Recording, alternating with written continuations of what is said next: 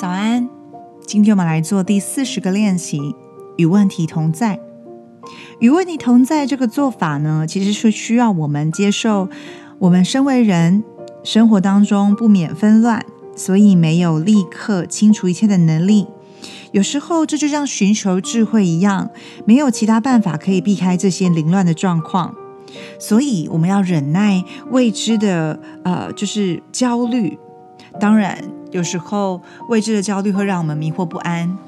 但是如果今天能够知道与问题同在的这个智慧，就可以避免我们自己常常慌乱的乱做决定，或者是慌乱的困在当地，不知道如何前进。其实通常呢，我们都知道为什么问题很重要呢？发现问题，解决问题嘛。那如果还没发现问题呢？不妨可以问自己一些有建设性的好问题。通常这也是让你可以脱胎换骨的好机会，因为透过问题可以发掘更多的未知，这也是一种引导的方式。你会发现，我们大部分在做的练习当中，我们都是用开放性的问题、开放式的问题来问，而不是是或否。透过这样的方式来引导我们自己可以觉察以外。也能够发现哦，原来我就是源头。我其实是有扭转跟改变我自己的力量。当我们开始用问题问出更有创造性跟影响力的问题的时候，避免用为什么来发问。举个例子，今天我可能会问：为什么男人似乎不喜欢我呢？为什么我还是单身？为什么周末晚上没人约我？用为什么用这样的开头方式，往往是基于耻辱，没办法走出死胡同的那一种挫败感而提问的。相反的，如果我们改用更主动积极的方式来问这个问题，嗯，我可以从单身中获得什么？我不喜欢男人的哪些地方？关于去获取自己真正想要的事物，我怎么去看待自己的这种能力呢？有时候，如果我们开始用积极、主动、开放式的探索性的问题去问自己，也许会发现更多不同的答案。心理治疗师史考特派克他曾经就有解释过心灵发展的四个阶段，而这个四个阶段呢，其实就恰恰的在呃在说明我们人一开始是用什么样的角度在面临生活当中的问题的。第一个，我们可能是混乱的反社会的阶段，在这个阶段呢，我们往往只重视自己的情绪反应、直觉，也就是说呢，我们呢往往没有原则，是受自己的意愿掌控，自己的情绪感受去掌控它的。而第二阶段呢，我们正式进入制度化的阶段，反而。有别于第一阶段，第一阶段很照自己的自我意愿做事，第二阶段就好像开始有一些条条框框，有一些一定要遵守的规则了。而第三阶段呢，就会开始怀疑论者个体的阶段。面对于不管是别人给予的框架，或者是曾经听过的框架，你会开始产生怀疑，甚至是过往行不通的事情，也会一一的想要再找到新的验证方式。而第三阶段的人呢，通常就会用积极的方式来改变自己了，寻求真理，所以呢，也会提出可以促进自己成长跟自我意识成长发现的问题。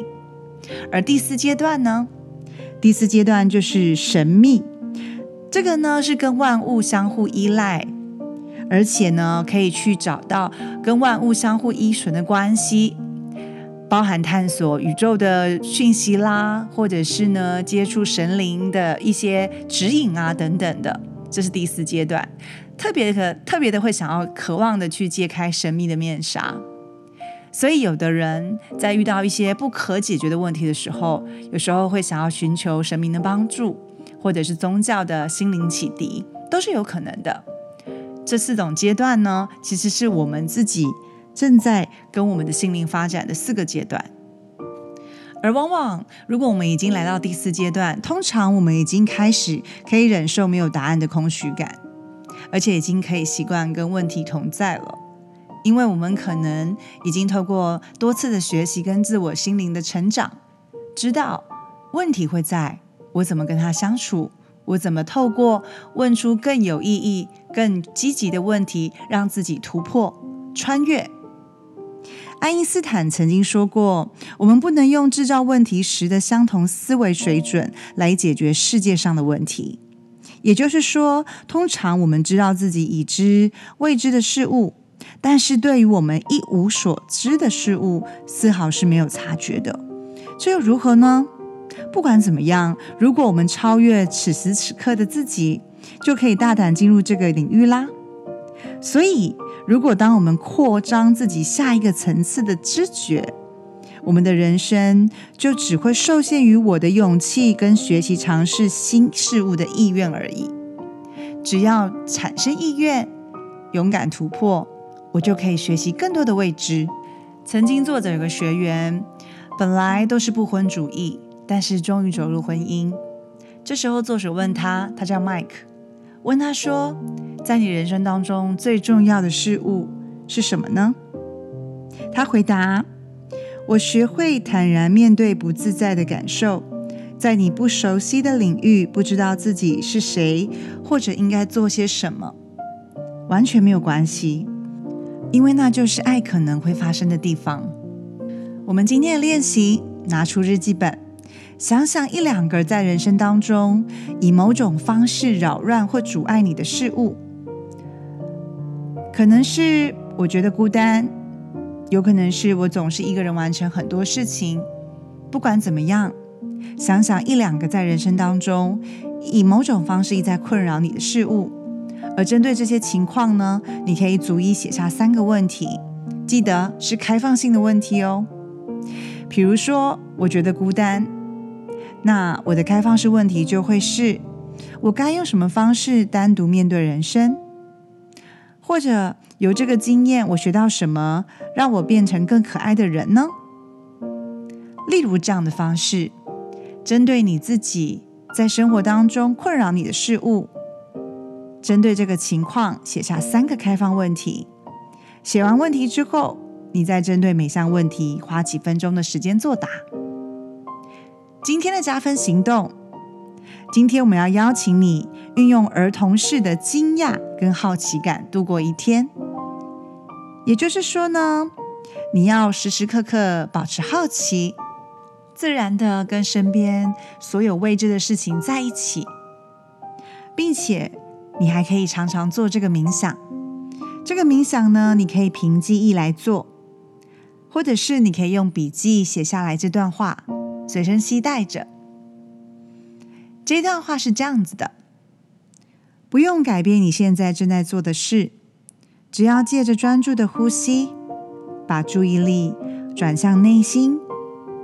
请注意自己是否正在或快或慢、或深或浅呼吸。观察你的呼吸，让它深入腹部，放松身体任何部位不必要的紧张。注意你一路上所看到的一切物体，把你的眼睛放在这些物体上，一个接一个，默默对自己说：“我不知道这个地毯的本质。地毯可以替换掉为任何的物件。我不知道这台电脑的本质，以此类推。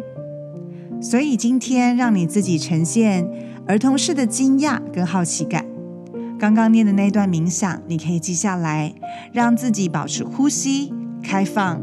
不管今天你是或快或慢、或深或浅的呼吸，注意自己的呼吸，并且注意一路上你看到的一切物体。对自己默默说：“我不知道这个的本质。”让自己与问题同在，让自己舒服的、开放的去体验身边的东西。